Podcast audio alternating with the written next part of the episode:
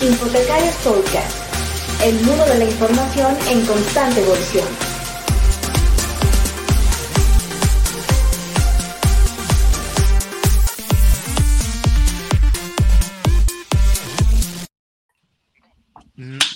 Infotecarios, ya estamos por acá nuevamente, es un gusto estar con todos ustedes. Mi nombre es Sol Martínez Equigua y hoy estamos en una nueva edición de Infotecarios Podcast. Hoy nos hemos remitido hacia, hacia El Salvador, hoy tendremos una, un visitante desde El Salvador, no sé si poner por ahí el logo de Bitcoin o no, pero bueno, ya lo iremos hablando por ahí en este entorno de bibliotecas, particularmente del lado de los locos del podcast, nuestro buen amigo Antonio. ¿Qué tal, Toñito? ¿Cómo estás? Hola, ¿qué tal? Pues contento, muy feliz de, de, estar aquí en este programa y de estar reunidos otra vez. Este, los tres, hace mucho que no coincidíamos juntos, los de este lado, los tres que conducíamos de un principio. Y bueno, con un invitadazo de lujo, ¿no? Miguel, bienvenido a Infotecarios. Gracias. Por supuesto. Bienvenido, Miguel, y bueno, un gusto tenerte por aquí, Toño, que andabas por ahí desaparecido. Y bueno, también por el otro lado nos vamos hacia, hacia, hacia Colombia. Nuestro buen amigo Santiago Villegas, alias Medellín, arroba Medellín. ¿Qué tal? ¿Cómo estás, amigo? Feliz. Llevo más de un mes en casa y eso me encanta. O sea, poner los pies en la tierra de vez en cuando también es importante.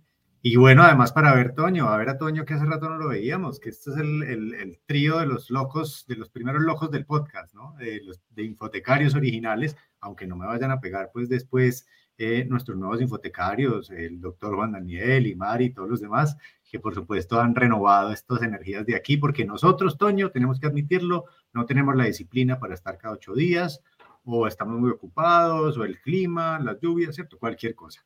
Pero lo que sí me encanta y la razón por la que estamos juntos hoy sobre todo es para hablar de esa súper nueva biblioteca que hemos visto en las noticias, en los videos, en, CGTN, que es el canal público chino, vi un súper especial de la nueva Biblioteca Nacional de El Salvador. Y por eso está Miguel aquí. Así que Miguel, de nuevo, bienvenido. Bienvenido. Gracias. Gracias por el espacio. Miguel, para quienes nos ven, nos escuchan, cuéntanos quién es, quién es Miguel Aquino, cuéntanos un poquito sobre ti antes de empezar por ahí.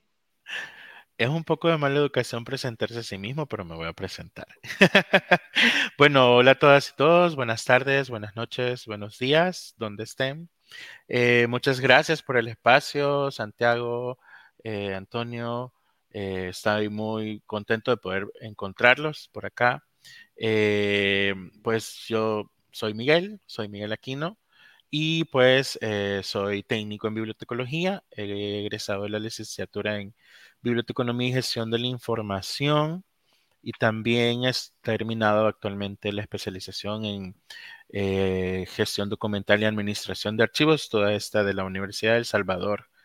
Eh, pues he estudiado varios diplomados, varias especializaciones, más que todo en relación con patrimonio bibliográfico y documental y también eh, fomento lector, ¿no? Que también es, fueron mis primeros pasos para entrar al mundo de las bibliotecas públicas y las bibliotecas comunitarias. Es eh, decir, has sufrido la bibliotecología desde todos los ámbitos, desde todos los ámbitos, porque archivística, documentación, patrimonio, bibliotecas públicas, y ahora, ¿cuál es tu papel en la Biblioteca Nacional, Miguel? Bueno, actualmente soy el subdirector técnico eh, me encargo actualmente de todo las, el aspecto técnico, ¿no? Eh, el aspecto bibliotecológico, eh, la esencia, ¿no? El cuerpo casi de, de, la biblioteca, bueno, la mente, ¿no? De la biblioteca. y pues me encargo de esta parte, ¿no? De servicios de información, la unidad de conservación, la unidad de procesos técnicos, la unidad de digitalización. también tengo la unidad de desarrollo de colecciones y ISBN, que también está, que nos pertenece a nosotros en Biblioteca Nacional. Y eso estamos. Y también tengo la coordinación del Sistema Nacional de Bibliotecas. Actualmente todavía sigo eh, llevando eh, las bibliotecas por todo El Salvador y dentro de ella está la biblioteca móvil y las bibliotecas itinerantes. Entonces, estamos con muchas cosas.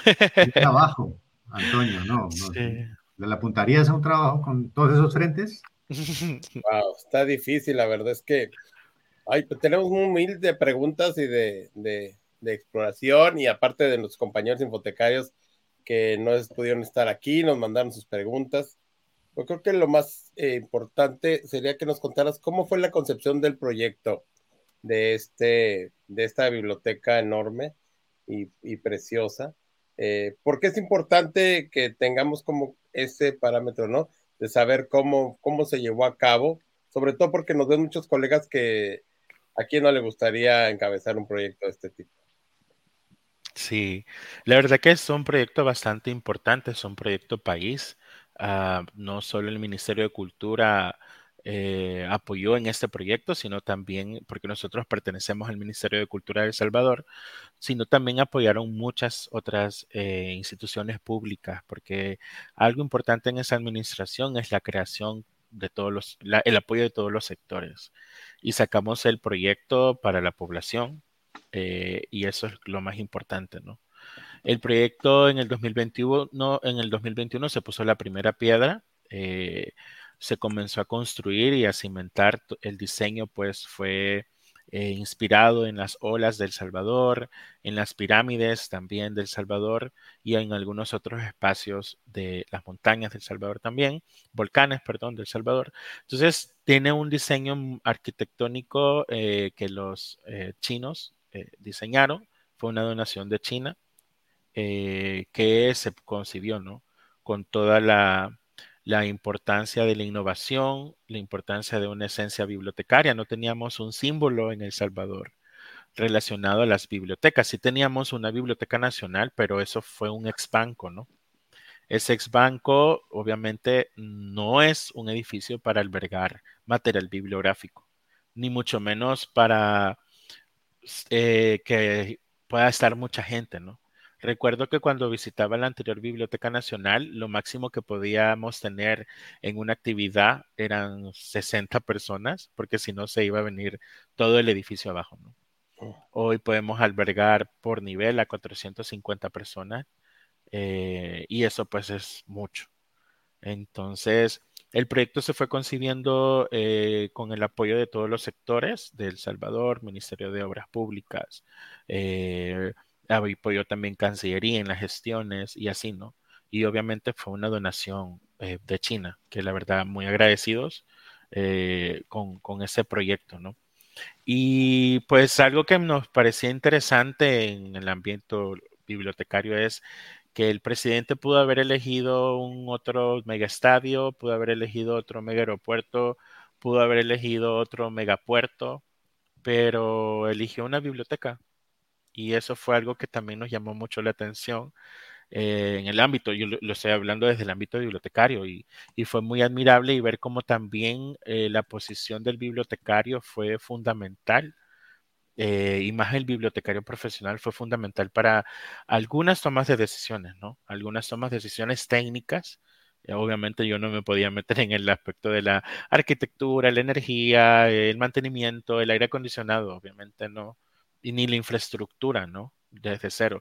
Sí tocó venir a conocer, porque es importante cuando comienza un proyecto, conocer las raíces, las matrices de todo, bueno, en la sala, el sexto nivel, que es el área de innovación.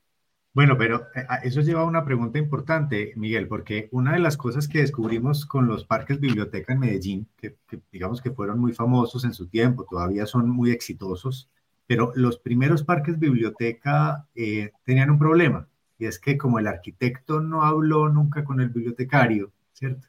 Eran muy bonitos, nos ganamos premios arquitectónicos, de hecho, eh, pero eran muy poco útiles. Es decir, estaban separadas las salas informáticas de las salas de estudio, estaban separados el auditorio, entonces el, bibliotecario creía que cuando la gente iba al auditorio o iba a informática no estaba yendo a la biblioteca, ¿cierto? Cuando sabemos que sí. Mm, eh, y bueno, y había unas percepciones que cambiamos para la segunda etapa de los parques biblioteca.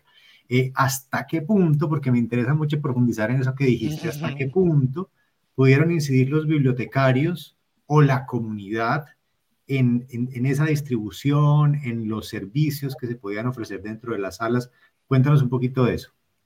Sí, eh, te comento, sí creo, eh, bueno, de por dentro sí se pensó, eh, no aparecen las fotos ahí, Pero sí, en el caso del fondo antiguo se consiguió material, eh, se consiguieron estanterías, ¿no? De las de presión, de las que eh, es para resguardo de, materiales antiguos.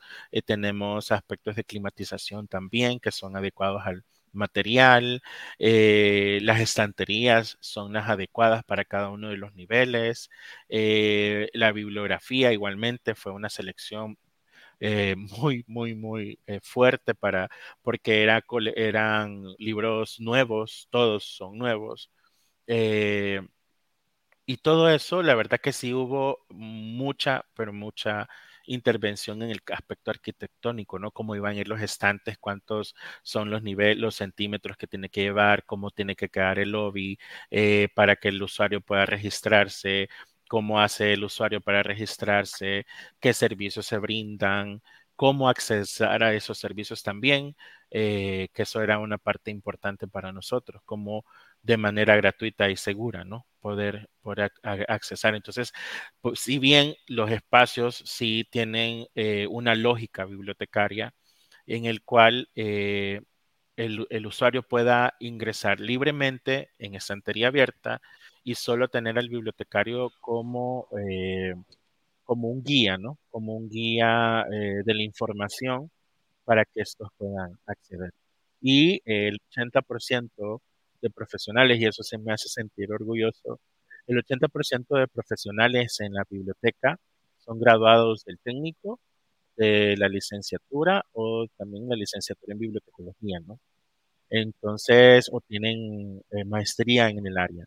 Entonces eso creo que nos ha servido mucho porque nos facilita el aspecto de cómo brindar un buen servicio, cómo guiar un usuario. O sea, hablamos el mismo idioma y eso facilita mucho. Qué maravilla, eso está muy, muy, muy, muy interesante. Eh, ahora, ahora hablamos de las colecciones, ¿no? Porque eh, hemos visto en las fotos eh, que no solamente estamos hablando de libros, por supuesto, cuando tú nos dices es que entraron 300 mil libros de una, o sea, estamos hablando de que tenía 60 mil más o menos según el cálculo que ustedes mismos hacen y ahora entran 300 mil, pues ahí hay una enorme cantidad de trabajo. Pero también vimos cascos de realidad virtual, gafas de realidad virtual, también vimos computadoras, también hemos visto que hay unas salas que tienen juegos, que hay unas salas que tienen consolas. Entonces, eh, ¿esto estaba en la Biblioteca Nacional del Salvador ya o también vino con toda esta transición? Vino con toda, esta, transición. Yo creo que algo importante eh, que yo siempre recalco y es algo que creo que puede quedar a discreción o, lo que piense la gente, ¿no? Y podría servir para futuros estudios. Si bien la Biblioteca Nacional, eh, según la UNESCO y IFLA, es la que resguarda el patrimonio bibliográfico de El Salvador y nosotros lo estamos haciendo con el depósito legal, con las donaciones eh, de fondos antiguos, pero eh, la biblioteca tiene que ser un modelo, ¿no? Un modelo de biblioteca para su propio país. O sea, ¿cómo vamos a, generar esa, esa, ese despertar, ¿no? Ese despertar de la lectura, ese despertar de los espacios limpios, amplios, los espacios de lectura, porque todos los niveles tienen una lógica, ¿no? El primer nivel es primera infancia, donde se atienden de 0 a 7 años. El tercer nivel es, eh, es niñez, donde se atiende a, niños de desde los 8 años hasta los 14 años. Ahí tenemos también una sala accesible, dos salas accesibles, donde tenemos una sala braille con lentes eh, inteligentes. También tenemos una sala sensorial donde se atienden a niños en espectro autista o síndrome de Down. Y ah, estamos también en el cuarto nivel que es juvenil, de ahí el quinto nivel que es la colección general, ahí es donde la mayoría de, de estudiantes, eh, profesionales, investigadores, es donde ellos más están, ¿no? Tenemos el sexto nivel que es tecnología e innovación y el séptimo, séptimo nivel que es restaurante y, bueno, ahí está la sala de exposiciones, ¿no? pero todas estas se unen, ¿no? Tienen una lógica de función. Puedo utilizar el sexto nivel para que el quinto haga un club de lectura con eh, gafas de realidad virtual. Puedo tener en primera infancia para que los, niños, los niños puedan aprender robótica, puedo eh, tener eh, también el cuarto nivel donde están las salas de cómputo, que sean talleres de tecnología, eh, talleres de, este, de diseño web y todo eso, ¿no? Entonces, todas esas situaciones son las que enmarcan, ¿no? La inversión que se ha tenido en este proyecto. Yo no sé cómo, cómo, eh, cómo lo ve Toño, porque pues he tenido la oportunidad de estar en, en, una buena cantidad de bibliotecas nacionales latinoamericanas. A mí, por ejemplo, la de México me gusta mucho, hablando de, de, la, la, patria de nuestros amigos Saúl y Toño, eh, pero la de México no es pública. La de México está al lado de la pública más grande de México, que es la de la UNAM. O sea, la, la Nacional de México está a, a, a, o sea, un par de kilómetros tal vez dentro del mismo campus universitario eh, pero es, es nacional y es patrimonial. Entonces, eh, al lado tiene la de la UNAM, que la de la UNAM, aunque es universitaria, funge el papel de público y tiene muchos, muchos programas públicos. En Lima, en Perú, hicieron algo parecido. Y es que en Perú tienen la Biblioteca Nacional, eh, digamos, tradicional en el centro, ¿cierto? En el pleno centro histórico, en su edificio Art Deco, que lo curioso es que casi todas las bibliotecas nacionales latinoamericanas son de la época del Art Deco, de los principios del siglo pasado, y lo que hicieron fue crear una nueva, que sigue siendo Biblioteca Nacional, pero se llama, le dicen, digamos extraoficialmente, la Gran Biblioteca de Lima o la Gran Biblioteca Pública de Lima.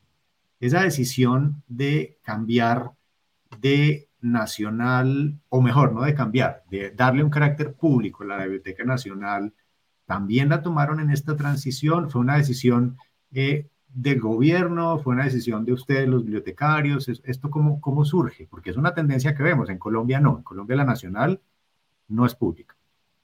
Sí, tratamos de desconstruir, como les digo, esa parte de, de, que tiene que ser aburrida, de que tiene que ser silenciosa, de que tiene que ser solo para un grupo selecto, eh, profesional, investigador, la Biblioteca Nacional tiene una parte sur, que es la parte de los investigadores, donde ellos consultan directamente eh, eso, ¿no?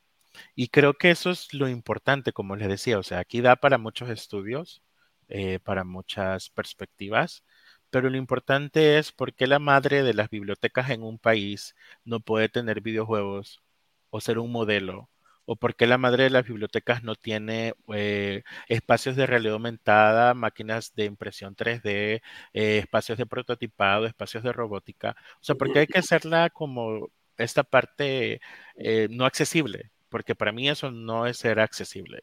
Entonces, no permitirle al usuario decir, es la Biblioteca Nacional, este es el modelo de biblioteca que yo quiero en todo mi país. Pero esa decisión, esa decisión la tomaron ustedes como bibliotecarios. Desde la dirección, desde la dirección nacional se tomaron la, la idea, ¿no? La perspectiva de eh, cómo se iba a concebir la biblioteca, ¿no? Obviamente, esto que estoy refutando es algo que se pensó y se repensó. Eh, y es algo que, como les digo, da para muchos estudios, eh, da para muchas cambiar ese concepto de biblioteca nacional que solo preservamos y resguardamos y recibimos el depósito legal y eso es lo único que existe en la biblioteca nacional. Entonces, la difusión, ¿dónde está? ¿no? El acceso. O sea, si yo no soy investigador, no puedo llegar a la Biblioteca Nacional. Si yo solo soy, eh, eh, sirvo para, solo estoy representando una institución y investigo solo eso, nada más, o sea, solo hay leer el periódico, cosas así, ¿no? Entonces, eh, creo que esa fue como la, la parte como personalmente les digo, desde el aspecto bibliotecológico, desde el aspecto profesional, fue un poco al comienzo como, no, es que esto no puede ir porque eso no tiene una biblioteca nacional. Pero al final era como, sí, o sea, sí, ¿por qué no? O sea, la verdad que es importante como venir y ah, eh, quitarse esa manta porque no el proyecto, o sea, el proyecto no fue concebido para, para unos pocos bibliotecarios que somos pocos, porque me los puedo a todos, del Salvador, este, eh, que es unos pocos, ¿no? Sino que es para todo público, o sea, es para la nación, es para ellos, que les pertenece, porque es información para ellos y es acceso para ellos. Y creo que Miguel, un poquito, ah, perdón. adelante, adelante, Antonio. Hemos hablado en esto, en varios programas de infotecarios, las bibliotecas como un espacio de inclusión, finalmente el que tú hagas un, sesgo en, el, en tu público, en tus usuarios, es discriminación en cualquier situación que la puedas ver, les guste o no, y la información, mientras la compartas en cualquiera que sean sus vertientes, es válida. Y realmente eso es lo que creo que ha detonado el éxito o lo tan comentado que ha sido tu biblioteca, el que sea incluyente, el que sea pública y el que tengas espacios para el esparcimiento junto con un restaurante, junto con todo el acervo nacional. Creo que es la forma mejor de poder llegar a la comunidad, porque finalmente, si no tenemos el acceso de esos usuarios a las bibliotecas, que es la comunidad en sí, el, núcleo social en, masa, pues no vamos a subsistir. Tenemos que adaptarnos y evolucionar a las necesidades de la gente. Y es, y es plausible, como dice Santi, es de verdad loable que las autoridades en tu país hayan tenido esa visión o que la hayan aceptado, porque muchas veces nos encontramos con la resistencia, ¿no? De que los libros están aquí estantería cerrada y para que los consulten las polillas o los hongos y nadie más va a venir, ¿no? Totalmente. la verdad es que es muy loable lo que están haciendo y qué bueno que han sido escuchados. Por eso la inquietud de nosotros de, que fueran escuchados también en nuestro público. Claro, en ese sentido, Toño, hay una pregunta muy importante, porque digamos que el, acceso también tiene que ver con la diversidad de las colecciones, ¿no? Con, eh, con qué, qué, tanto puedo yo... Eh, dentro de esta colección de 300 mil libros, eh, en, su mayoría donada por China, puedo elegir cuáles son las temáticas, puedo, eh, puedo eh, apuntar a la infodiversidad, porque sabemos que nuestros, en nuestros gobiernos en Latinoamérica suelen incidir en esas decisiones y las bibliotecas somos intrínsecamente subversivas, y cuando digo subversivas es porque estamos para cuestionar, ¿cierto? Para cuestionarlo todo. Entonces, en ese sentido, eh, ese desarrollo de la colección representa esa diversidad de ideas, de, políticas, de, opiniones, de géneros que podemos ver en una colección abierta y libre? Sí, la verdad que la selección de los materiales creo que fue como, el, como, como, yo me sentía como un niño en feria, ¿no? Eh, me sentía súper feliz, sentía que todo era para mí, ¿no? Eh, pero obviamente tenía que pensar en el usuario, ¿no? tenía que pensar en la persona que iba a llegar a leer desde un fanzine hasta eh, un libro de medicina, ¿no? Ahora, hay, hay, colección de mangas y de cómics. Sí, eh, y es algo interesante porque creo que tuvimos la libertad en ese sentido de poder elegir todos los mangas y todos los cómics eh, que, que, pudiéramos, ¿no? Y es tan interesante porque hemos vamos a hacer diversos estudios, o sea, tenemos tres meses y con las estadísticas y todo, vamos a hacer diversos estudios, nos va a servir un montón para ver el impacto de los mangas y el impacto de los libros ilustrados, porque creo que esa es la tendencia hoy, ¿no? Comenzar con los libros ilustrados, también cuando El Salvador ha sido de estos países difíciles de poder fomentar la lectura, que ha sido muy difícil. Yo creería que por lo menos estaría muy feliz que el usuario se leyera cuatro mangas al mes, ¿no? Que casi que se concibe como un libro y medio, ¿no? Pero yo sería muy feliz en que la persona tuviera eso, ¿no?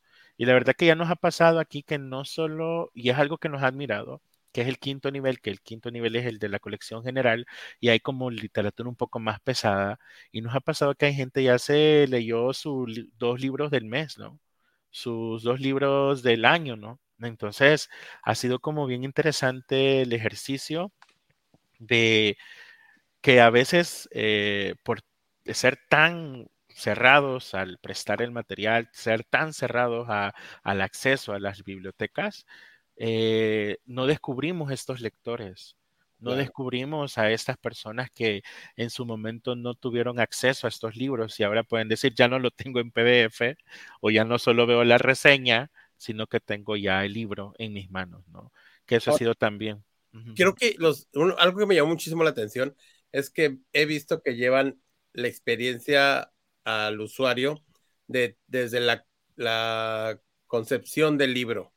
Se me llamó la atención que tienen un, una técnica de encuadernado que les han dado a, a los usuarios como para que sepan, ¿no? Eh, cómo editar un libro, cómo hacerlo. Y creo que es, es, una forma buenísima de incluirlos, acercarlos a los libros, a las editoriales, a la escritura, a la consulta, o sea, están abarcando muchísimas áreas, toda la cadena de lo que, de lo que provoca un libro y creo que es, eh, es una parte que nos ayuda muchísimo a todas las bibliotecas, Sí. que tengan esa cultura desde, no solamente es para que vengas y hagas la tarea o te consultes, ¿no? Si te gusta editar, imprimir, escribir, diseñar, aquí en la biblioteca lo vas a encontrar. Creo que esta es una opción muy buena. ¿Tienen otros talleres así en, en general que, que, que lleven a, a los usuarios a esto? Eh, fíjate que sí, bueno, te comento, la ventaja de, yo estoy joven, creo que todos nosotros estamos jóvenes, pero eh, la ventaja de que el equipo sea muy joven es que es muy proactivo y muy creativo y que tienen esas ansias de poder eh, mostrar la habilidad que tienen y la, y la, y la, eh, todo el conocimiento que tienen, que han adquirido. Y hay gente que tiene muchos años haciendo encuadernación artesanal o trabaja, trabajó mucho tiempo con su empresa haciendo eso y se han venido al proyecto Binaes porque es un gran proyecto, ¿no? Entonces, por lo menos Denise Menta, no es que le haga publicidad, ella hace este tipo de cosas. Ahorita es- este es el prototipado, ¿no? Entonces a los usuarios se les va a entregar como una guía del cuidado del libro. Ah, Entonces es una guía, obviamente yo ahorita estoy revisando eh, algunos, eh, es un prototipo, entonces eh, aquí trabajamos mucho con prototipos, entonces te muestra como el mini libro del cuidado de los libros, ¿no? Porque sí nos ha pasado, ¿no? Que ya están dañándose algunos libros, pero tenemos la unidad de conservación que se encarga de los proyectos de, de de- de daños, ¿no? Como reparación. La verdad que son mínimas y me ha admirado porque sen- yo sentí que la biblioteca íbamos a recibir a un montón de usuarios y se iban a dañar todos los libros, pero eh, se han cuidado mucho, ¿no? Pensé que se iban a, a- a dañar mucho más, pero, pero sí, entonces sí se han dado, se dio un taller de, de encuadernación el, el el jueves eh, y se han estado dando talleres así, hemos hecho presentaciones de libro, hemos hecho recitales de poesía, cineforos, eh, hemos hecho talleres de realidad virtual, de prototipado, también hemos hecho eh, eh, también este, eh, competencias de videojuegos, Mario Kart, pues del FIFA, ¿no? Que está tan de moda y todo eso, ¿no? Entonces creo que eso, eso también permite como ver otras vertientes de otras profesiones, es lo que siempre digo en las guías, o sea, qué bueno que salga acá un, un profesional que se dedique a la robótica, ¿no? A la robótica. Eh, la idea también del- de los proyectos es que la innovación no solo es la tecnología, sino también en la solución a los problemas sociales, ¿no? Cómo poder solucionar En, algunos. e- en ese sentido, eso es, eso es muy interesante porque tocas el, el- el modelo de biblioteca al que hemos estado migrando en Medellín hace unos cinco años, y es el de laboratorio ciudadano, el de un espacio en donde la información no está para ser consumida, sino para usarse para transformar el contexto. Es decir, la pregunta clave es cómo a través del acceso al conocimiento solucionamos problemas comunitarios pero con la comunidad, ¿cierto? Es decir, la comunidad misma a partir de ese prototipado, de esa co-creación que mencionas. ¿Hay ejercicios también en ese sentido? O sea, ¿están pensando en, en transformar espacios en, laboratorios ciudadanos? Sí, o sea, la idea también del espacio de innovación y tecnología, esa era la, como la primera, eh, la primera, el la primera idea, ¿no? Que se tenía, que eh, hay espacios de co-creación que estaban mostrando algunas imágenes y que la gente puede llegar, ¿no? Si tengo una empresa o estoy iniciando un negocio o una idea de negocio, eh, poder venir y crearlo, ¿no? Tener este espacio con mi comunidad también, ¿no? Mi comunidad de vendedores, mi comunidad de esto. Entonces, eso también creo que eh, da para todo, ¿no? Entonces, ahorita estamos trabajando algunos proyectos que tengan que ver no solo con la innovación tecnológica, sino con la innovación social, que eso es al final el, el- resultado o, la, o, el, o el fin, ¿no? de- de- del espacio. Y por eso existen, bueno, esa es una son los, los espacios de co-creación, son pantallas táctiles donde los chicos pueden utilizar y pueden eh, realizar sus, eh, sus ideas, ¿no? Plasmar sus ideas. eh, y la verdad que es interesante porque a veces se ponen hasta a estudiar matemática, física, y como cerramos, no cerramos nunca 24/7, entonces ha sido como esa parte de poder tener un espacio silencioso, un espacio de estudio. Esa es una pregunta que nos dejó Juan Daniel a propósito, el, doctor eh, arroba juantífico, eh, que también es parte de Infotecarios eh, y, de, este podcast en particular, nos decía, bueno, qué bueno saber esos horarios extendidos, cómo se manejan, es decir, hay otros bibliotecarios, hay distintos turnos, cuánta gente va respecto a la que va por la mañana, cómo ha cambiado el contexto por tener una institución social y pública abierta 24 horas. ¿Qué nos puedes contar de ese, de ese fenómeno tan particular de la biblioteca? Pues fíjate que, bueno, les comento que fue un poco complicado al inicio porque eran 24/7, cuántas personas, cuánto esto.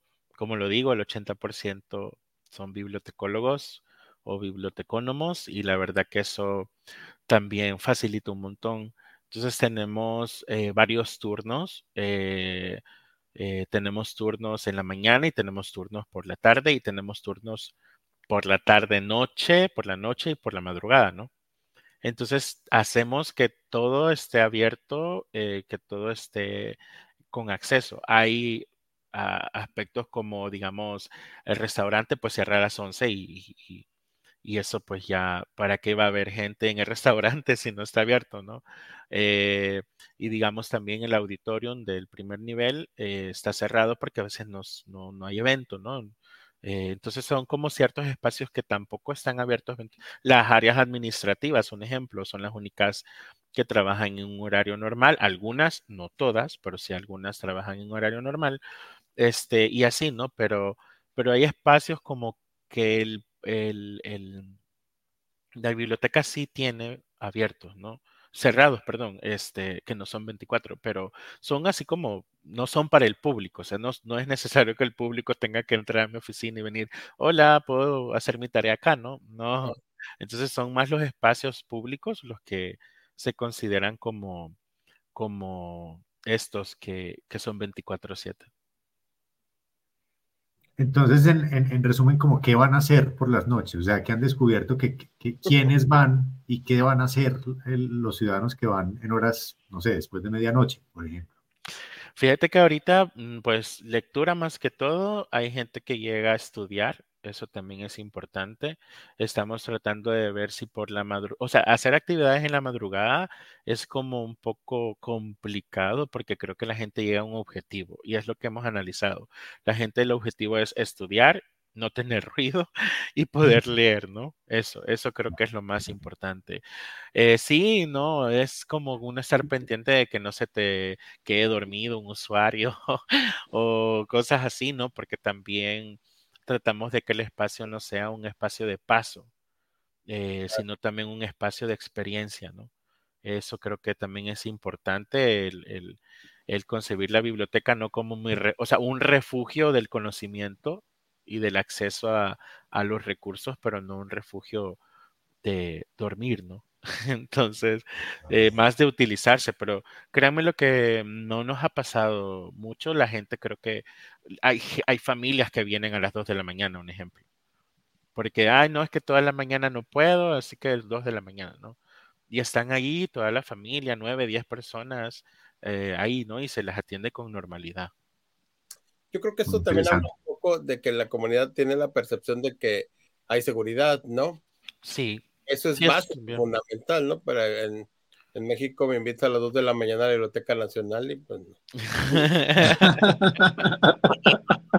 o sea, creo que esa percepción que tenga la gente de poder salir de su casa y de, y de hacer esas visitas es lo que te permite que tienen apoyo, por ejemplo, como seguridad, que les den de apoyo eh, por parte de las autoridades, o al, porque también eso es muy importante, ¿no? El que el que sepan que en algún incidente puedan tener a través de ustedes, ¿no? Porque también eh, nos ha tocado ver casos de que cuando hay bibliotecas que abren hasta noche, muchas gentes que por los alrededores no tienen los recursos, de repente corren a la biblioteca para que los apoyaran o les mandaran una ambulancia o ese tipo de, de apoyo social. ¿Ustedes cuentan con eso?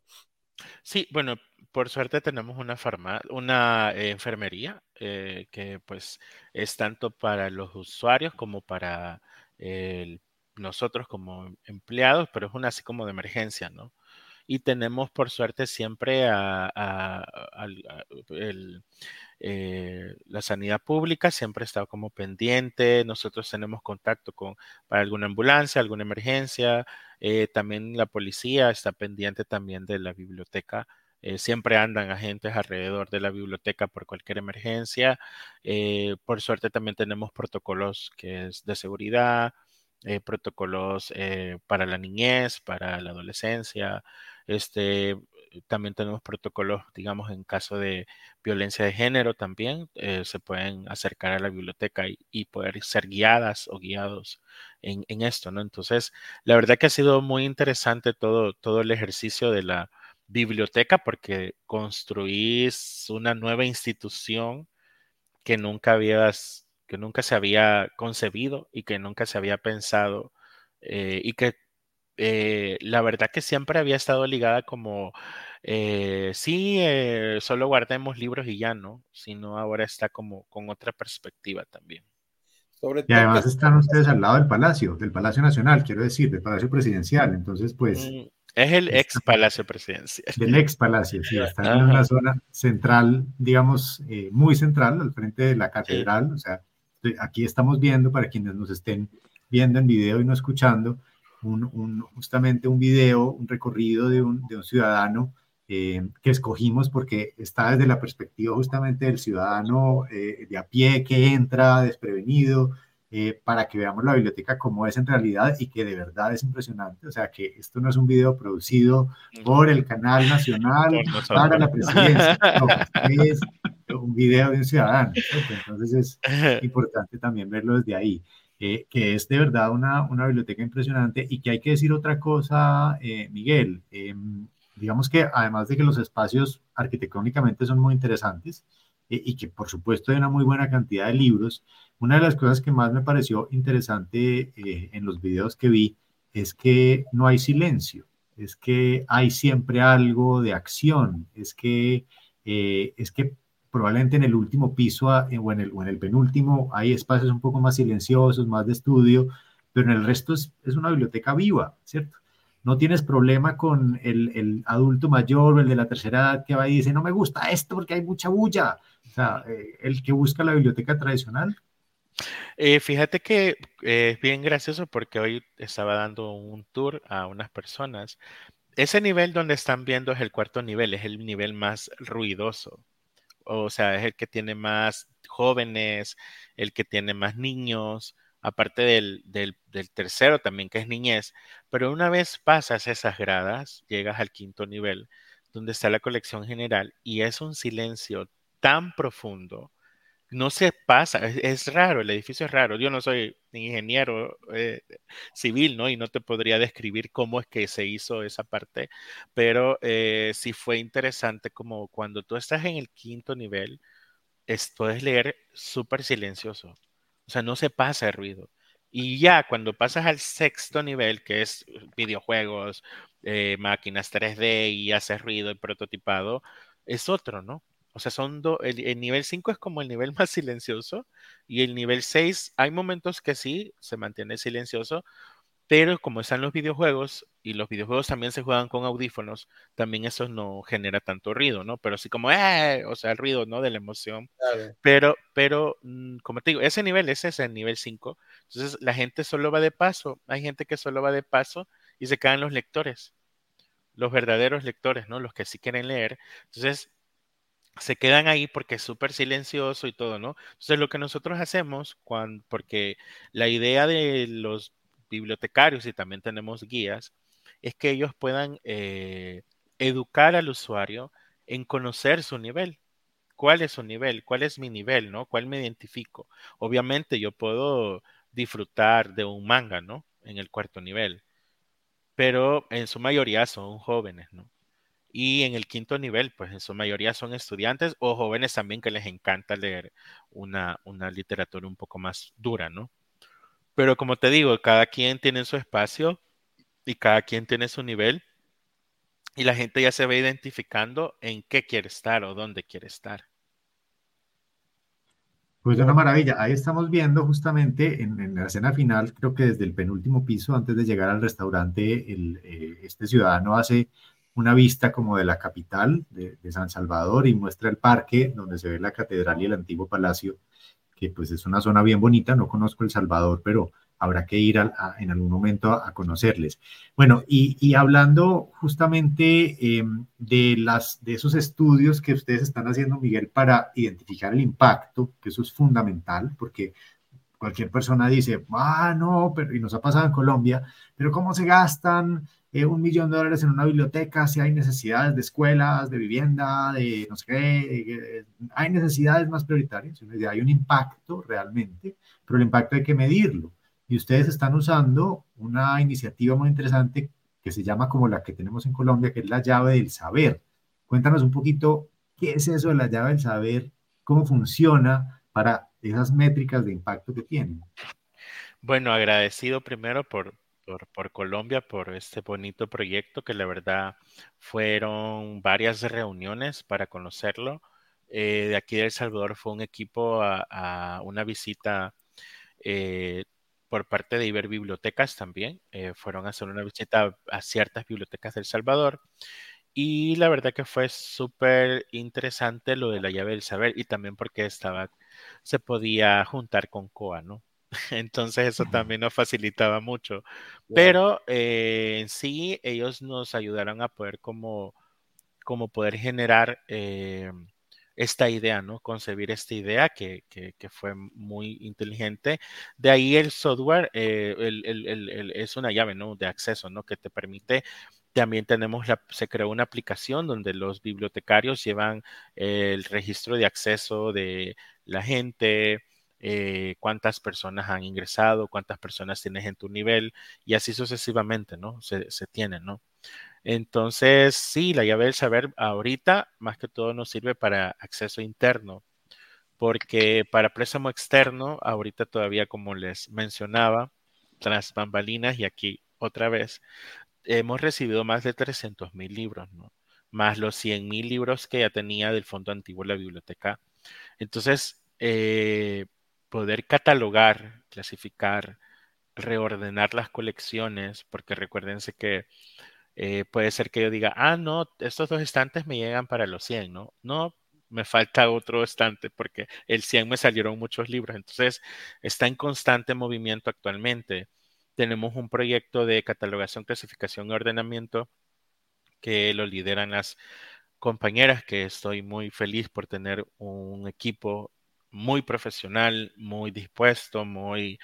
Eh, muy comprometido con, su trabajo y que ellos tienen mucha experiencia. Ellos estuvieron antes que mí en el proyecto y se le debe de dar su lugar a, los, a las personas que tienen esa experiencia y yo confío plenamente en los procesos de ellas, que solo son mujeres. Entonces, eh, la verdad que es importante eso, ¿verdad? Entonces, actualmente la llave del saber solo funciona para el préstamo interno, el uso de los videojuegos, eh, el uso de los espacios de innovación. Eh, también sirve pues para cuando uno va a una actividad, eh, el, aspecto de los registros. Y así, ¿no? Nos ha servido. actualmente, pues se le envía el catálogo en línea al usuario una vez registrado. Ahora también está digital, no solamente está en físico, sino que se entrega digital.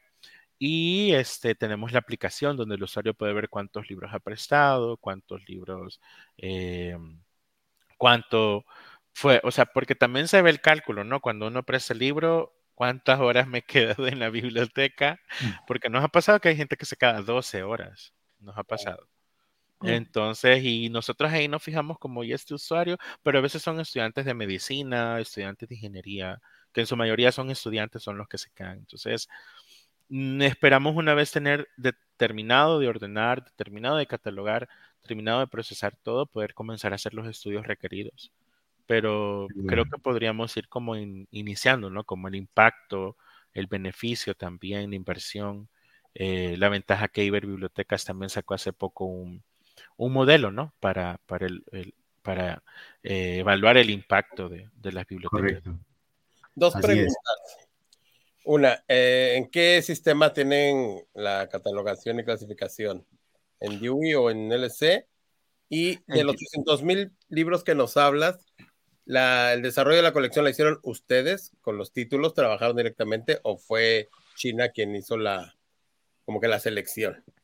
Mm, ocupamos y, perdón, Miguel, yo te concatenaría un, un poco por ahí la pregunta. Eh, ¿Qué influencia la bibliotecología china tienen? ¿Están teniendo algún impacto o ha sido totalmente independiente? Eso sí me, me, me causa un poco de morbo por ahí. bueno, fíjense que nosotros ocupamos Dewey. Eh, ese creo que es el, bueno, es el que se enseña aquí también. Eso depende de, de la academia también, ¿no?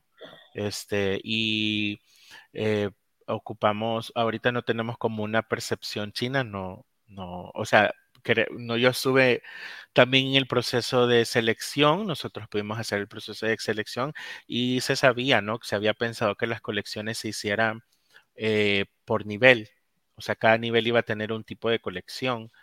Por ejemplo, el primer nivel es primera infancia y ese se hacen subcategorías por edades. Eh, después está el, el tercer, perdón, sí, segundo nivel, tercer nivel, está niñez y ese también se hace directamente por edades, ¿no? Eh, de ahí el, cuarto nivel que es juvenil, ahí sí se hace por, eh, por temáticas. Eh, siempre con, con, el, con el Dewey, pero se ponen colecciones por temáticas como cómics, mangas, literatura juvenil y así sucesivamente se van desglosando. Ya en el quinto sí es todo el primer sumario del Dewey, o sea, todo el primer sumario del Dewey, y eso genera un poco más de facilidad para el investigador o, el que ya consume biblioteca como tal. Eh, y así, en su mayoría. Y no, nosotros tuvimos que, eh, ellos no sabían ningún tema de biblioteca, no, no saben nada de bibliotecología.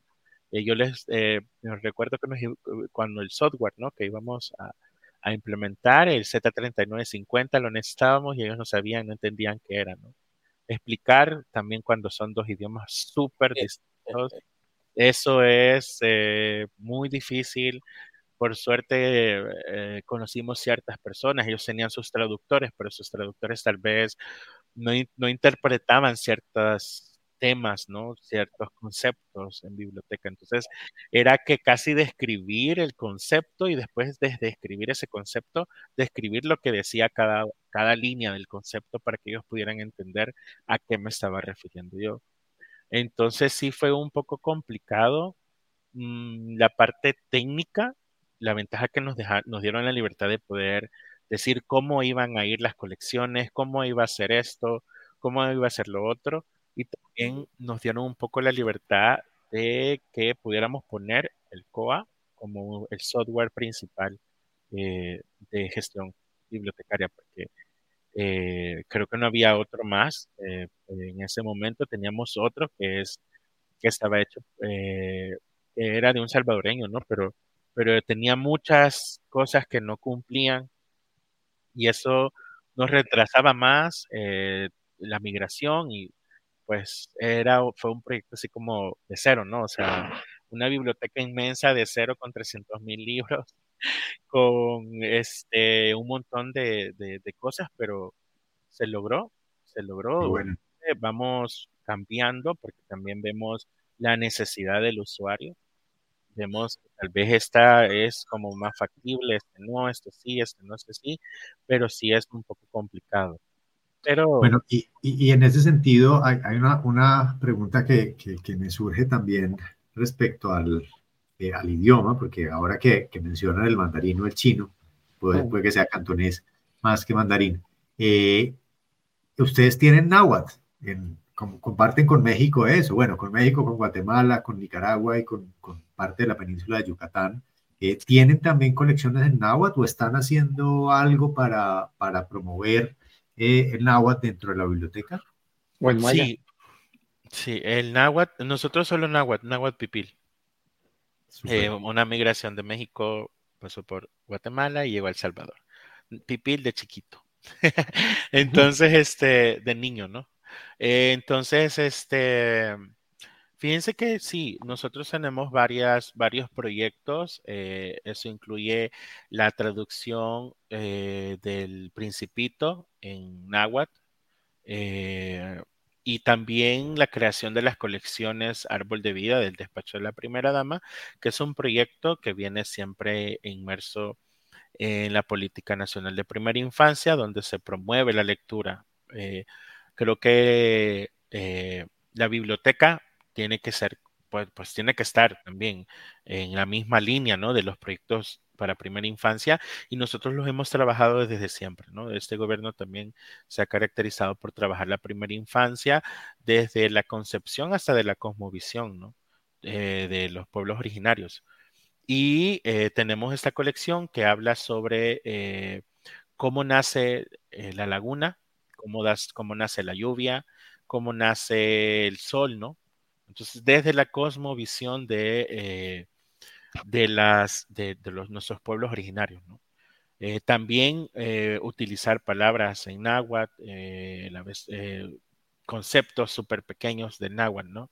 Pero sí, de la biblioteca, pues, con la eh, Dirección General de Multiculturalidad del Ministerio de Cultura, trabajamos eh, clases, participación de los nahuablantes con las personas.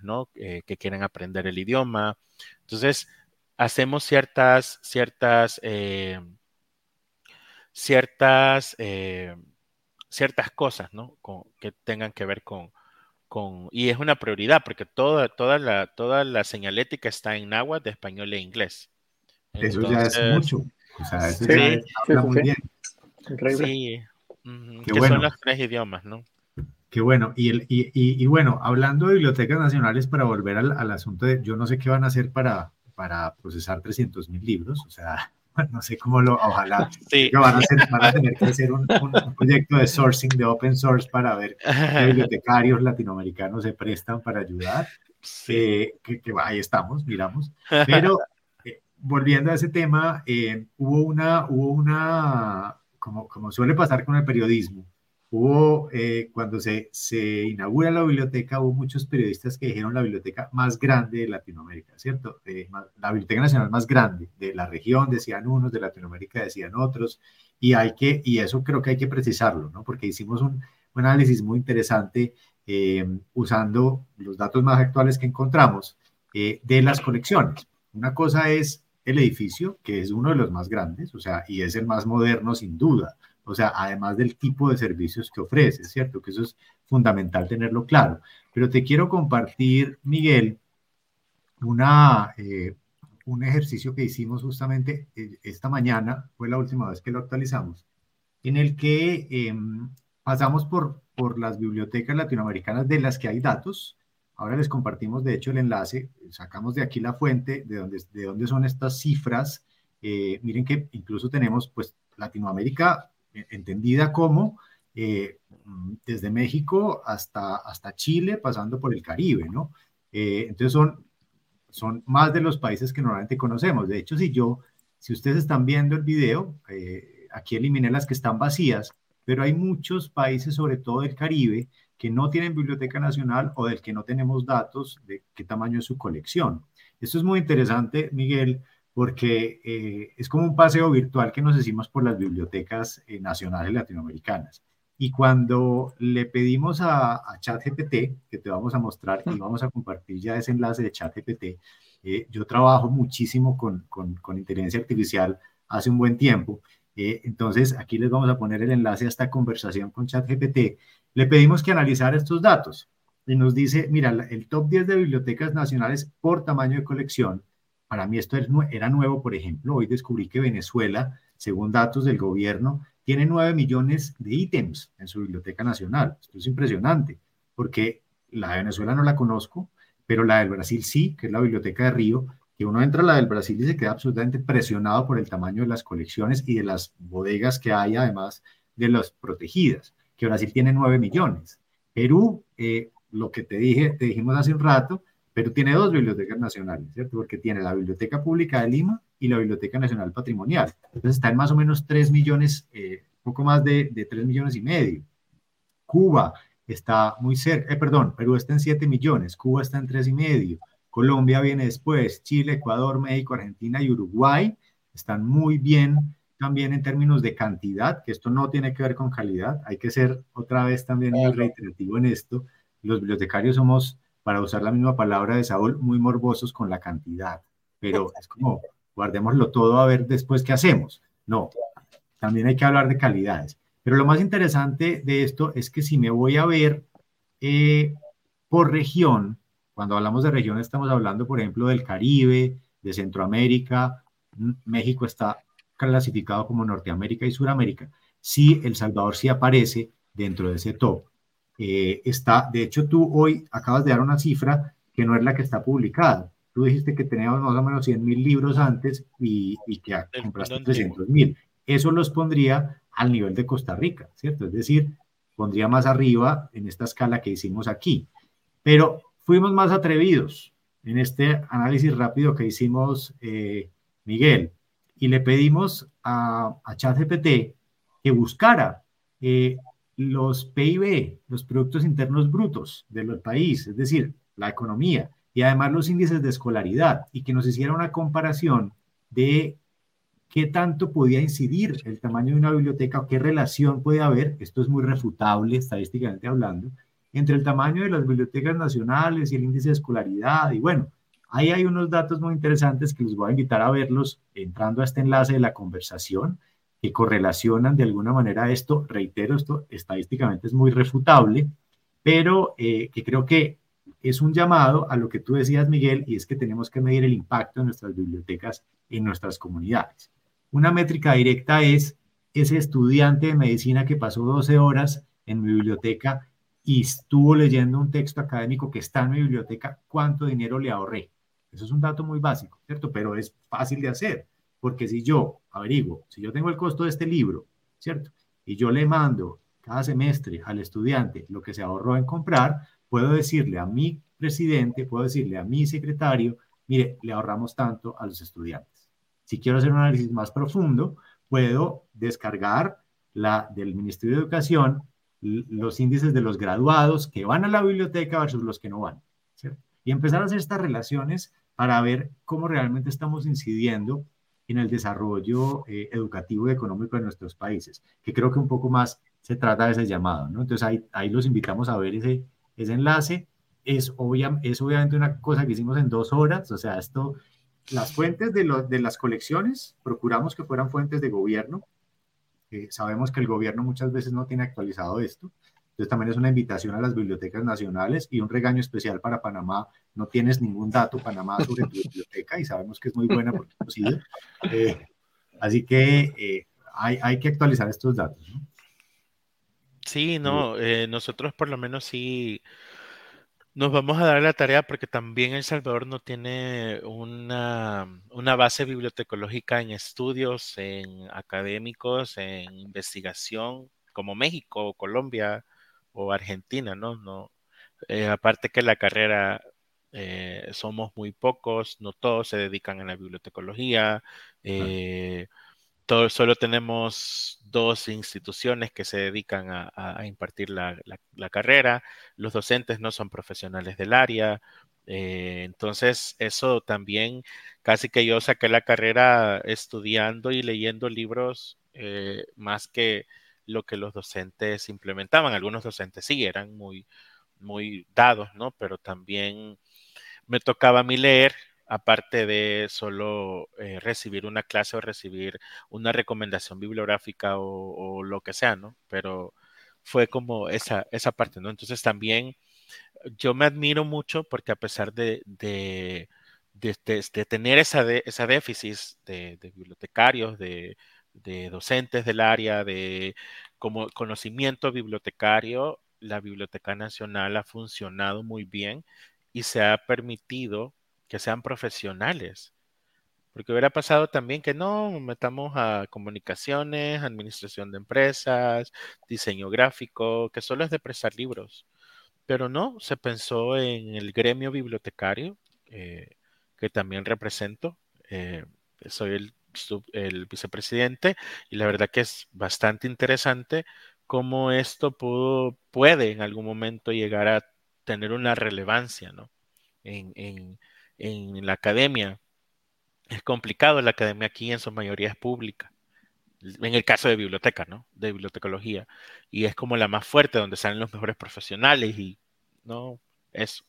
Pero este sí es como complicado, ¿no? Eh, que, la, que también las mismas universidades hagan como, no, eso no es importante, ¿no? La, academia en bibliotecología no es importante, viendo que nosotros necesitamos una especialización mm, en algo más, ¿no? Administración bibliotecológica, innovación bibliotecológica, ingeniería, eh, archivo, no tenemos, o sea, estamos como solo con la carrera, o sea, y ya, ¿no? con una carrera y ya, ¿no? Entonces, es bien, también estudiar eso, ¿no? Cómo, cómo una, un gobierno pensó en una biblioteca, y pensó en bibliotecólogos y en bibliotecónomos y dejó, o sea, casi que nos ha dejado, como gremio nos ha dejado, se ha permitido, se ha dado la tarea de poder permitir que por lo menos una pizca de idea en bibliotecología entre dentro, valga la redundancia, de este ejercicio de la creación de la Biblioteca Nacional. Yo creo que tocas un tema bien interesante para los colegas que son bibliotecólogos y en ese sentido quisiera preguntarte, eh, ¿qué porcentaje de las posiciones están cubiertas por bibliotecólogos? Y en contraparte, eh, también eh, está, entiendo que debería de, estar cubriendo, de estar apoyándose con otras carreras o profesiones, como puede ser marketing, eh, como podría ser ingenierías, etcétera, ¿no? ¿Cómo van con, ese, con esa interacción o esa multidisciplinariedad de la, de la interacción y el trabajo en el día a día? Sí, como te decía, el 80% de servicios de información y también el 100% de eh, las unidades técnicas, porque eso sí lo digo, el 100% son de la carrera. Eh, no, perdón, el, 90% son de la carrera, ya se me iba a un 5%, un 10%. Eh, el, 90% son de la carrera de bibliotecología y biblioteconomía, todos, digamos, procesos técnicos, todos son bibliotecólogos, ¿no? o bibliotecónomos. Es, em, desarrollo de colecciones, algunos son en el área de eh, marketing o de compras, eh, que también ven esa parte, y también todos son bibliotecólogos. ¿no? En el área de conservación eh, tenemos arquitectas, porque necesitamos para las mapotecas, es muy importante tener, tenemos un biólogo, que también ve esa parte que es importante. tenemos también a una historiadora y tenemos a una artista eh, eh, una, artista eh, plástica, ¿no? Que es licenciada en artes plásticas y ya pues se encarga de estos cuando son materiales que deben pintar, restaurarse, pero son mínimos, no, no hacemos restauración de pintura, eso se lo dejamos a, la unidad de museos. Pero, pero sí, este, tenemos como eso, ¿no? Creo que conservación es el más multifacético, ¿no?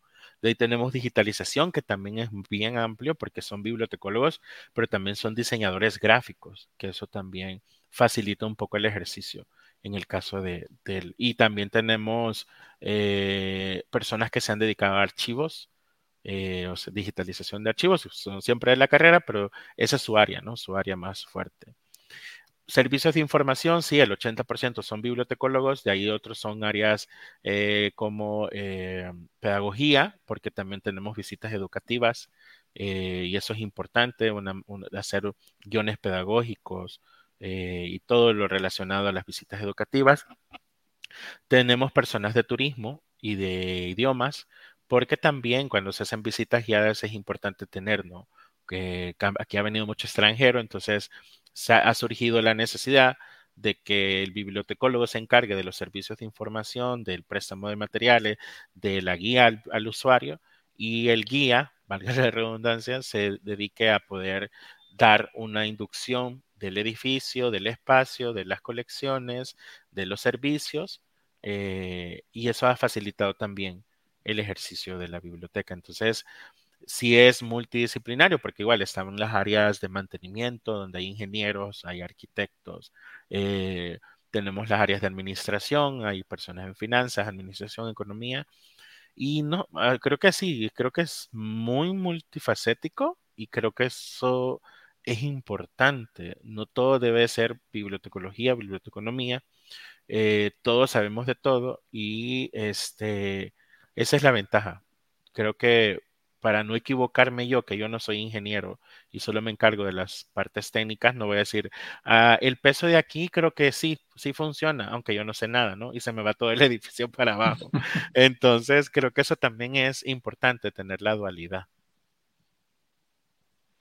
Yo creo que vamos llegando al final de nuestro podcast, pero siempre hay una pregunta final. Toño, no sé si quiera preguntarla. Creo que esto, creo que esto es más una, una tradición de Juan Daniel que de Toño. Creo que Toño lo que tiene es la tradición del cierre. Cierre. lo vas a ver.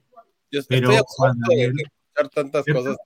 Eh, la verdad es que solamente un comentario que, que se me ocurre con todo lo que estás platicando ahorita. Eh, qué importante o qué extraordinario sería que las bibliotecas nacionales realizaran aparte de su función, basándose en el concepto que ustedes tienen, así como las casas de cultura fomentan las artes, así como este, hay otras disciplinas en, en donde, en la arquitectura, que la Biblioteca Nacional tocar esas fibras y detectar las habilidades para los futuros editores, escritores, bibliotecarios, bibliotecólogos, a través de la experiencia que se vive como usuario, qué increíble. Y creo que esta, esta parte que no se ha realizado, creo que en ningún lugar del mundo, hasta donde yo sé, será muy interesante que se pudiera absorber con todos los datos que nos da ahora Santi de las colecciones interminables, de, de todo lo que tienen o que tenemos en toda América Latina, que las bibliotecas nacionales pudiéramos ser esa guía para, para fomentar el amor al libro y conocer toda la cadena del libro y fuéramos una especie de, institución que llevar y que detectar y que tuviéramos un semillero de fomentar ese amor por el libro, la lectura, la, edición y la concepción de los libros. Sobre todo buscando la, permanencia, ¿no? Porque hay mucha gente que ya nos da por extinguidos. Después de los dinosaurios los seguimos los bibliotecarios. Entonces, creo que sí es muy importante la labor que estás haciendo, es muy importante el sentido de pertenencia que estás fomentando en tu comunidad, porque eso va a hacer que la misma comunidad cuide su biblioteca, el que les ofrezca servicios hechos a la medida y el que tengas quien te escuche, que normalmente siempre tenemos esa resistencia por parte de las autoridades, de los gobiernos que no escuchan y que no, no, no nos dejan hacer nuestro trabajo y qué bueno que te lo están dejando hacer a ti, a tu equipo. Y, pues nada más una felicitación de verdad. Y, yo quiero ir. Invítenme. Hombre, ya somos dos, ¿eh? a mí apúntenme también. Con todo gusto. La verdad que el, eh, el proyecto Biblioteca Nacional ah, creo que es una gran experiencia. Eh, ha sido de las mayores experiencias. Nunca pensé estar en un espacio como tal. Eh, el conocer mucha gente también eh, que se admira del trabajo, aunque sea mínimo, eh, o con solo tener un edificio distinto, ha sido como un boom, ¿no? Y lo bueno de todo esto que somos el símbolo principal, el principal proyecto de este gobierno, ¿no? Y eso creo que ya dice mucho. Y yo llamo, hago un llamado de atención a la academia a que no se cierren las escuelas de bibliotecología en El Salvador. Yo creo que eso es algo muy importante, nos está pasando y es una realidad que no vamos a negar. Pero se está pasando que ya no tenemos especialistas, que ya no tenemos eh, profesionales y no sabemos cómo van las futuras generaciones a aprender de todo esto, ¿no? Ojalá, que es una visión, ¿no? Que la Biblioteca Nacional se convierta en una escuela para estos profesionales y poder desconstruir ese concepto que solo las universidades puedan desempeñar el papel de formadores. Así que eso también creo que será un reto. Otro reto más de todos los retos. Pero ahí vamos, ¿no? Vamos queriendo que todo se haga bien, no tanto como lo dice la academia o como lo dice la teoría, porque nunca va a ser igual la teoría que la práctica, jamás y es algo que aquí los compañeros que antes estaban en bibliotecas universitarias se admiran y dicen, nunca pensé que me iba a tocar dar una guía o explicar las colecciones o introducir al usuario que es de la calle, ¿no? Que es el de a pie, que es el usuario de a pie. Entonces es algo bueno también. Debería ser todo bibliotecólogo. Estar al frente de mostrador en el piso y conocer realmente lo que quiere el usuario. Sí, sí, ellos son todos son bibliotecólogos, entonces eso, eso también eh, nos ayuda, ¿no? A poder entender, que ellos entiendan. A mí me daba risa porque yo te lo comencé a trabajar en, en el anterior proyecto de biblioteca municipal y todos nos hacían burla también porque no es que cómo es posible que te vas a poner a hacer eso, no, yo no lo haría. Pues, pues no, no conoces a tus usuarios, no conoces a tu comunidad de usuarios, no querés fomentar lo que has aprendido, no querés practicar eh, lo que se debe, el acceso, ¿no? El acceso al libro, ¿no? Entonces, al final, creo que eso, eso se debe de, respetar eh, al, al, usuario, o sea, escuchar al usuario también que eso es importante. Sí, y definitivamente un bibliotecario en un equipo transdisciplinar que, que sea especialista en estudiar al usuario, porque creo que si hay algo, tenemos clarísimo los bibliotecarios que necesitamos ingenieros.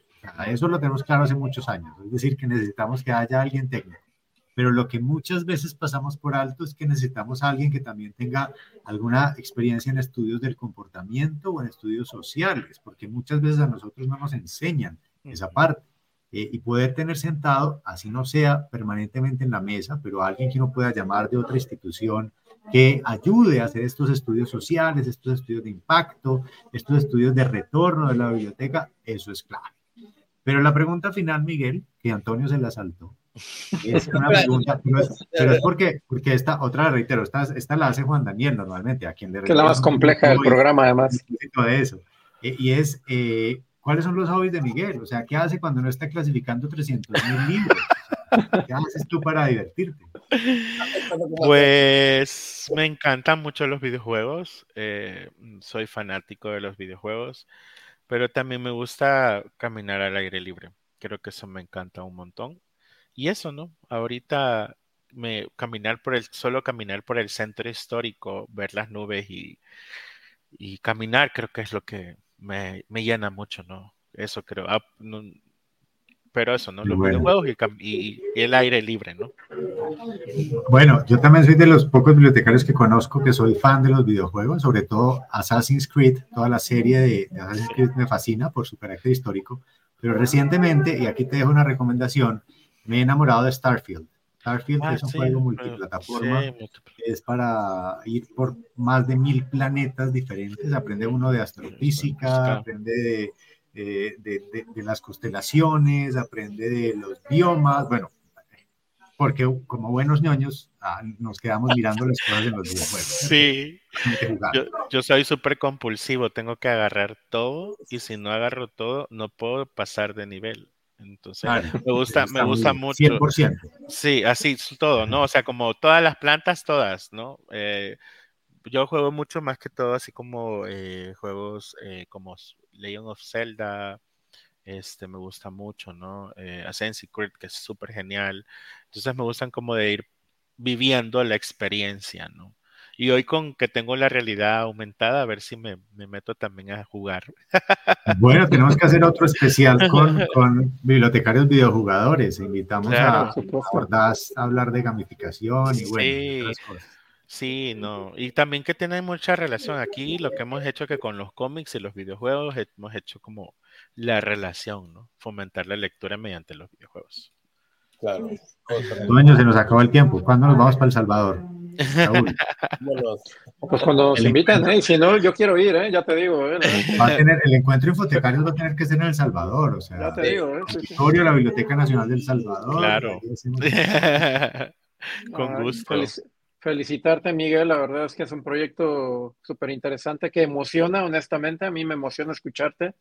Eh, ver todo lo que han logrado, lo que están trabajando y yo creo que para futuro hay muchísimo más, ¿no?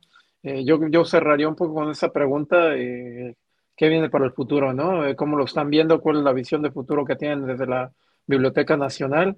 creo que están logrando un impacto muy interesante. También cierto es que ha habido recursos, que también se agradece en toda biblioteca, pero en ese, en ese término de planeación, ¿para, ¿para dónde van? Cuéntanos un poquito ya para para ir casi cerrando. Ya sabemos que estamos ahí eh, desbordados con el tiempo, pero sí me, sí me gustaría escucharte esa, esa visión de futuro que tienes. Pues yo veo a la Biblioteca Nacional, eh, multiplicada en 14 departamentos.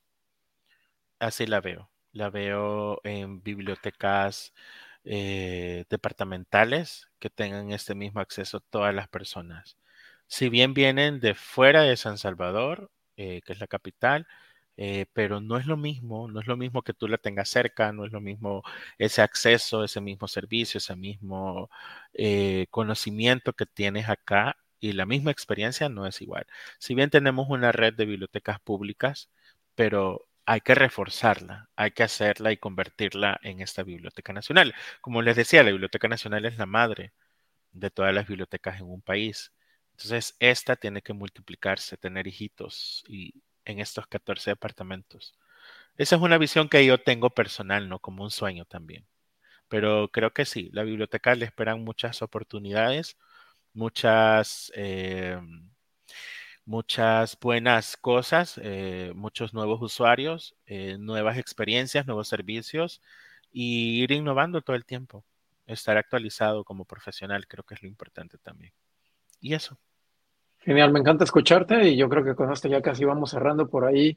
Agradecerte por el tiempo. Eh, Toño, Santiago, Miguel, un gustazo estar con todos ustedes nuevamente. Eh, lo de costumbre, amigos, síganos por allí, por, por redes sociales, arroba infotecarios. No dejen de seguir las redes por ahí. Compartiremos también las redes sociales, las redes sociales de la Biblioteca Nacional. Eh, si no mal recuerdo, están por allí también en, el, en, la descripción del video de YouTube, las dejaremos por allí. Para quienes nos ven, nos escuchan, también mencionar que en el video de YouTube está, estuvimos por allí compartiendo algunas imágenes eh, de la biblioteca para que sean eh, un agasajo visual por ahí con esta biblioteca, porque la verdad es que es un gusto verle eh, la participación de la gente, la visita, esa vida tan, tan intensa que está teniendo la biblioteca, que a todos los bibliotecarios creo que nos encanta ver, eh, teniendo bibliotecas interactivas, activas y apoyando a su comunidad, y eso, eso siempre se, se agradece. Santiago, Antonio, Miguel, palabras finales, por favor. No, nos vemos, o sea, nos vemos en El Salvador, nos vemos en la iniciativa para ayudarte a clasificar, no es eso en el aire, o sea, es que yo creo que deberíamos hundirnos más a, hacer una, un llamado a que si somos bibliotecas nacionales que tenemos más o menos los mismos sistemas de clasificación, que sufrimos a DUI, ¿por qué no hacemos algo colaborativo? Y empezamos a trabajar juntos. Entonces, pues, eh, un abrazo hasta El Salvador. Qué bueno que, la biblioteca sea un eje en la transformación del país, que sea realmente cultural y educativa, que vaya más allá del asunto de la seguridad, que sea una transformación humana.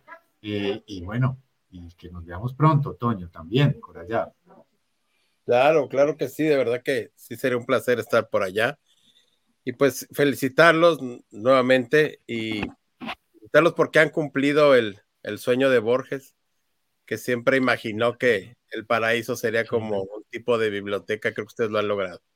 Lo han logrado, han, han, fusionado ese concepto que muchos tenemos, eh, la aspiración, que una biblioteca pública se fusione con las actividades de la privada, de la escolar, de la universitaria, y que sea un solo tipo de biblioteca para todos nuestros usuarios, en donde se converge con todo tipo de personalidades, de intelectuales, de investigadores, de docentes y el pueblo en general, solamente con la satisfacción de, cumplir con ese acceso a la información en todas sus vertientes. Felicidades, Miguel. Un placer de verdad estar de nuevo con Santi, con Saúl, que tenía que venir este, esta biblioteca para juntarnos otra vez a los tres. Claro. como siempre, compartir eh, el contenido, de verdad que también es parte de nuestra función hacer de, este, de estas tecnologías algo viral y compartir todo lo que se hace que pudiera ser muy, a lo mejor para la gente muy sencillo, pero no. Yo podría calcular que esos 300 mil libros, por lo menos eh, aquí en México, se llevaría unos cinco años para catalogarlos. Por lo menos por el promedio que trabaja una persona en unos 8 o 9 libros. Pero la verdad es que es, es un trabajal que tú tienes. Pero bueno, trabajando en el paraíso no se sufre tanto. Felicidades y gracias a todos. No, yo gracias eh, por el espacio, eh, infotecarios, equipo de infotecarios. La verdad, muy contento, se siente muy rico poder hablar de algo que a todos nos apasiona, que son las bibliotecas. Entonces, y que se entienda ese lenguaje y que también no solo un lenguaje que solo nosotros entendamos, sino que el mundo, ¿no? Escuche y recuerdo eh, una iniciativa de IFLA de eh, bibliotecarios al Congreso y cada, cada, vez que yo me reunía eh, con los equipos, ¿no? De, de lo alto, me sentía así, me sentía así. Poder que se escuchara un poco la voz, una vocecita, ¿no? Eh, de bibliotecario fue, es un aspecto de satisfacción. Creo que no lo hago, yo personalmente no lo hago solo por mí, lo hago por todas esas veces que se nos cerraron las puertas y que nadie nos puede escuchar.